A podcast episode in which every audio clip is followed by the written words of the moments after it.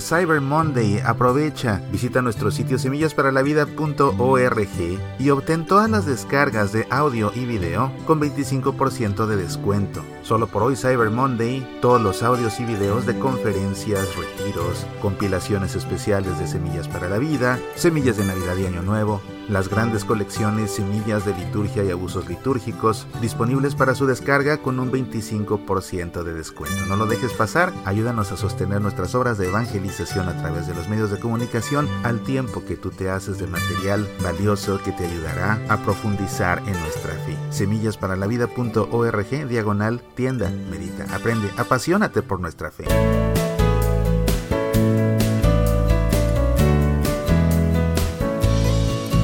El domingo 1 de diciembre de este año 2019, el Papa Francisco nos ha dado un regalo maravilloso para este tiempo de Adviento y de Navidad y lo hizo en un lugar sumamente significativo para la historia de la Iglesia y también para la historia de nuestra celebración de la Navidad. El Papa Francisco se dirigió por segunda vez en su pontificado al santuario franciscano de Grecho. Él lo hizo en 2016 por vez primera, pero esa vez fue un evento privado, fue una visita privada. En esta ocasión se trató de una visita pública. Este lugar es muy importante, este santuario de Grecho es muy importante porque fue ahí donde San Francisco de Asís montó por primera vez un nacimiento. El inventor del nacimiento, el inventor del Belén que montamos en casa y que se monta en las iglesias con motivo de la Navidad, fue una idea de San Francisco de Asís cuando él lo montó por primera vez en Grecho, se trató de un nacimiento viviente, es decir, con personas caracterizadas como la Virgen San José, los pastores, etcétera, con animales de verdad. Y de ahí, bueno, pues esto ha derivado en la costumbre que tenemos ahora de montar estos belenes con figurillas que representan a todos los personajes involucrados en el nacimiento del niño Dios. El Papa Francisco fue pues aquí al santuario de Grecho, estuvo primero contemplando un fresco que está ahí pintado en la pared, un fresco es medieval y que conmemora la primera representación de la Natividad. Y después de una liturgia de la palabra, el Papa Francisco presentó y firmó una carta apostólica, una carta apostólica que tiene por título Admirabile Signum, es decir, el signo admirable, el signo admirable del pesebre.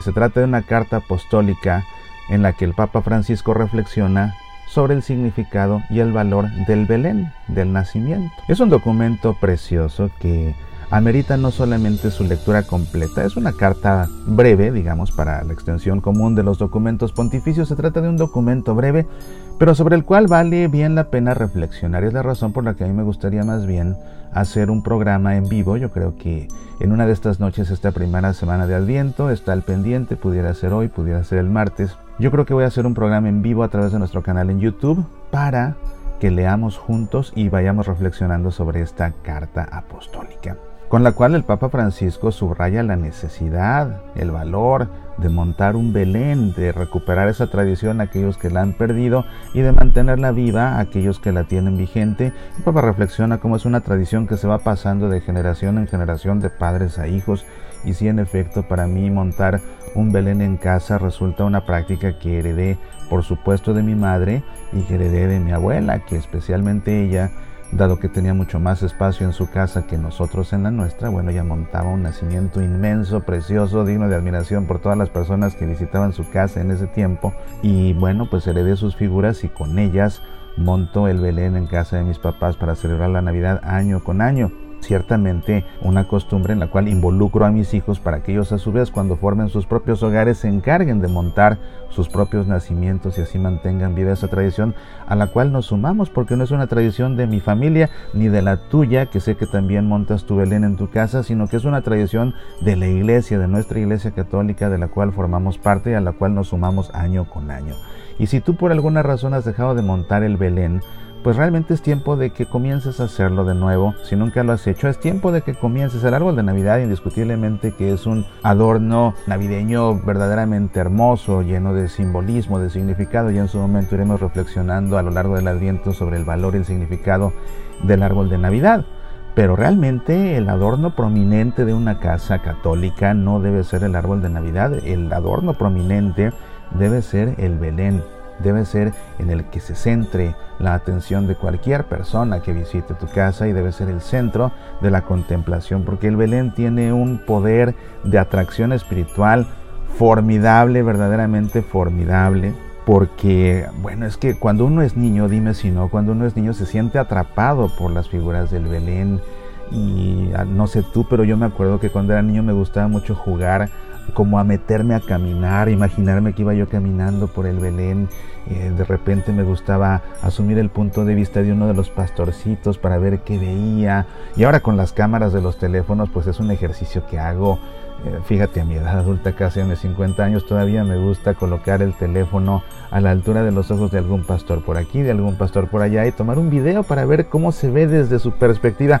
A mí siempre me ha resultado fascinante y lógicamente que este ejercicio va suscitando la contemplación de la Navidad hasta que poco a poco nos acercamos al pesebre para el día o la noche, la noche buena en la que nacerá el niño Dios. Tanto a mí me fascina el nacimiento que incluso en mi último libro, en mi libro más nuevo, mejor dicho porque no quiero que sea el último, pero es el décimo libro que he publicado y lo acabo de publicar precisamente para este tiempo de Adviento, Un pesebre en tu corazón. En uno de los capítulos te llevo a hacer un recorrido al pasado por la Navidad más hermosa de tu infancia, para que recuerdes lo que significa el gozo de la Navidad desde el punto de vista de un niño porque sintiendo ese gozo, volviendo a sentir ese gozo a través de este recorrido guiado por la Navidad más entrañable de tu infancia, bueno, te van a dar ganas de recuperar ese gozo y de revivirlo en esta Navidad presente. Un pesebre en tu corazón, se llama el libro, y precisamente en ese capítulo parte de él es adentrarnos al nacimiento, adentrarnos realmente en él. Y bueno, volviendo a la carta apostólica del Santo Padre,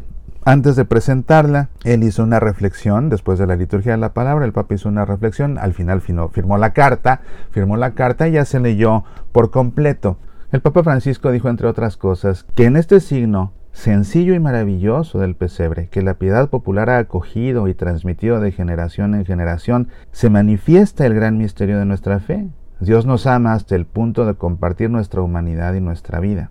Y también afirmó el Papa que el Hijo de Dios nunca nos deja solos, sino que nos acompaña con su presencia escondida, pero no invisible. Y lo hace en toda circunstancia, tanto en la alegría como en el dolor, porque Él es Emanuel, el Dios con nosotros. Y nos invitó a que como los pastores de Belén aceptemos la invitación a ir a la gruta para ver y reconocer el signo que Dios nos ha dado. Y sabes que la palabra clave para mí, en la reflexión del Papa y también la palabra clave para mí en su carta apostólica, es la sencillez. Dice el Papa en este signo sencillo y maravilloso, un signo sencillo pero al mismo tiempo maravilloso, en donde gran parte de lo que nos maravilla es precisamente la sencillez. ¿Por qué me llama la atención esto? Bueno, pues porque Jesús, el Hijo de Dios, nació de la forma más sencilla que te puedas imaginar, al grado de que podemos afirmar que la sencillez resulta esencial al plan divino. Porque si no fuera así, el Hijo de Dios hubiera nacido en un palacio con toda la realeza con todas las riquezas, con toda la comodidad, con toda la pompa y gala. No, el Hijo de Dios, el mismo Hijo de Dios, el Hijo de Dios mismo, Dios mismo, hecho hombre, nació de la forma más sencilla jamás pensada, en un pesebre. Así es que la sencillez resulta esencial al plan divino. Y nosotros salirnos preparando para la Navidad, en que adornamos nuestra casa, en que queremos tener una cena fastuosa, debemos aprender a balancear entre el celebrar con toda la dignidad, con toda la gala que merece celebrar el nacimiento del Hijo de Dios, con esa sencillez de un Dios que se hace hombre naciendo en un pesebre. Y esa sencillez, por supuesto, tiene muchas manifestaciones en nuestra conducta, en nuestra forma de pensar, en nuestra forma de vivir nuestra fe en este tiempo. Vale la pena reflexionar y ese nacimiento tiene que ser realmente un punto de referencia para esa sencillez. Lo que no significa necesariamente que el nacimiento tenga que ser un nacimiento sencillo, sino que más bien a través de la contemplación del misterio representado por ese nacimiento, que puede ser verdaderamente excelso, tenemos que descubrir esa sencillez esencial al plan de Dios, porque si esa sencillez resulta esencial al plan de Dios, resulta entonces esencial para nuestra vida misma. Y quizás este caminar hacia Belén para ser testigos del nacimiento del niño Dios sea este año una invitación a considerar, a trabajar, a cultivar la sencillez para que cuando nazca el niño Dios, renazca en nosotros un corazón dispuesto a vivir, a vivir nuestra vida humana y a vivir nuestra vida de fe, a vivir nuestra vida como hijos de Dios en la sencillez. en la sencillez y no de otra forma. Pues bien, está al pendiente porque en verdad quiero hacer un programa en vivo para que reflexionemos sobre esta hermosísima carta. Gracias Papa Francisco por este regalo que nos haces. Y bueno, lee la carta, la encuentras por supuesto en el sitio web del Vaticano. Ahí la puedes leer por completo. Soy Mauricio Pérez, estas son Semillas para la Vida.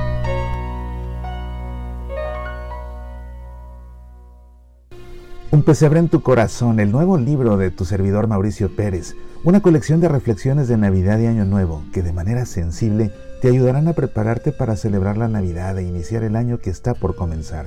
Un pesebre en tu corazón, podrás vivir el drama de San José, contemplar la ternura de María al tomar por primera vez al niño en sus brazos, revivir el gozo de la Navidad más hermosa de tu infancia y prepararte para iniciar el año nuevo con decisión, fe y valentía, siempre confiando en Dios. Un pesebre en tu corazón, disponible en Kindle y edición impresa en amazon.com y a través de semillasparalavida.org. Medita, aprende, apasionate por nuestra fe.